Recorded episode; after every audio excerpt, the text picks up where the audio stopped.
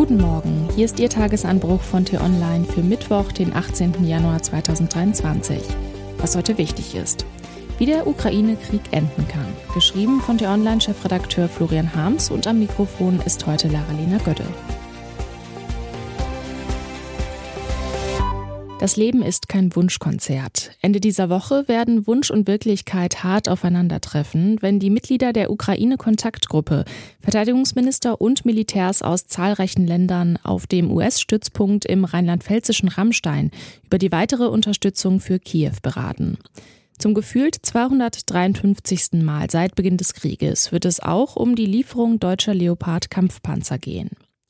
Wäre das Leben wirklich ein Wunschkonzert, bräuchte der ukrainische Präsident Zelensky die deutschen Kampfpanzer gar nicht. Die überwältigende Mehrheit der Menschen in Europa dürfte sich eher für einen anderen Begriff begeistern. Frieden.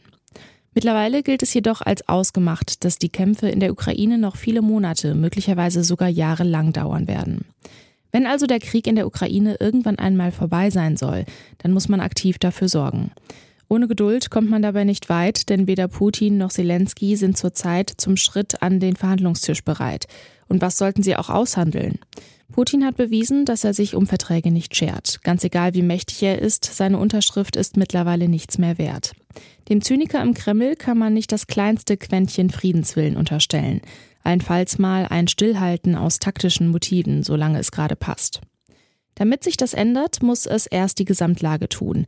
Nicht nur die Russen, auch die Ukrainer würden sich gegenwärtig zu einem Waffenstillstand nur bereit finden, wenn sie glaubten, einen einseitigen Vorteil für sich herausschlagen zu können.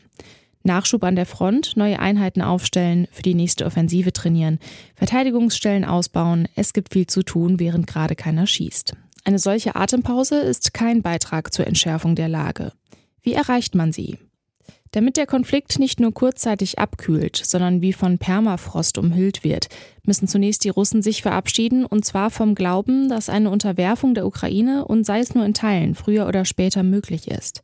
Dazu braucht es viele russische Niederlagen und einen so nachhaltigen Strom von militärischer, politischer und wirtschaftlicher Unterstützung des Westens für die Ukraine, dass sich selbst Putin nicht mehr in die Tasche lügen kann. Aber auch zu einem frostigen Frieden gehören immer zwei. Solange die ukrainische Armee nicht den letzten russischen Soldaten aus den Gebieten vertrieben hat, die Putin im Februar überfallen hat, gibt es keine Chance auf ein Ende der Kämpfe. Ukrainische Erfolge auf dem Schlachtfeld sind nicht nur nötig, um Putin zur Besinnung zu bringen. Ohne sie findet ein Frieden, wie brüchig auch immer, im Land der Angegriffenen keine Akzeptanz. Es ist also kein einfacher Weg, auf dem der Krieg sich bis zum Stillstand tiefgefrieren lässt. Am Ende starren sich zwei Feinde gegenseitig in die Augen. Aber dann, wie geht es dann weiter?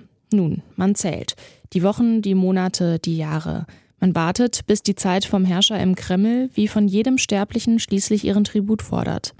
Das wird wahrscheinlich lange dauern. Für Putins vorzeitige Abdankung spricht derzeit nichts.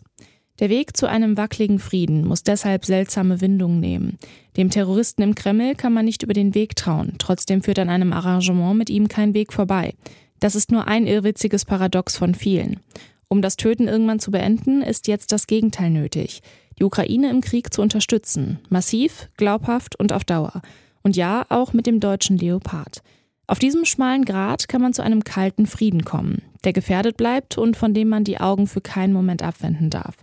Man würde sich bessere Perspektiven als diese wünschen, aber immerhin ist es eine. Das Leben ist leider kein Wunschkonzert. Was heute wichtig ist. Mit der Berufung von Boris Pistorius zum neuen Verteidigungsminister hat Olaf Scholz immerhin einen seiner politischen Brandherde gelöscht. Der bisherige niedersächsische Innenminister erhält morgen vom Bundespräsidenten die Ernennungsurkunde und leistet im Bundestag den Amtseid und kann am Freitag zu dem Ukraine-Treffen nach Rammstein fahren. Auch Wochen nach dem Auffliegen des Korruptionsskandals um die ehemalige Vizepräsidentin Eva Kaili ringt das EU-Parlament mit den Folgen. Es diskutiert über strengere Transparenzregeln für Abgeordnete und Lobbyisten und will heute als sichtbares Zeichen des Neuanfangs einen Nachfolger für die verhaftete Griechin wählen.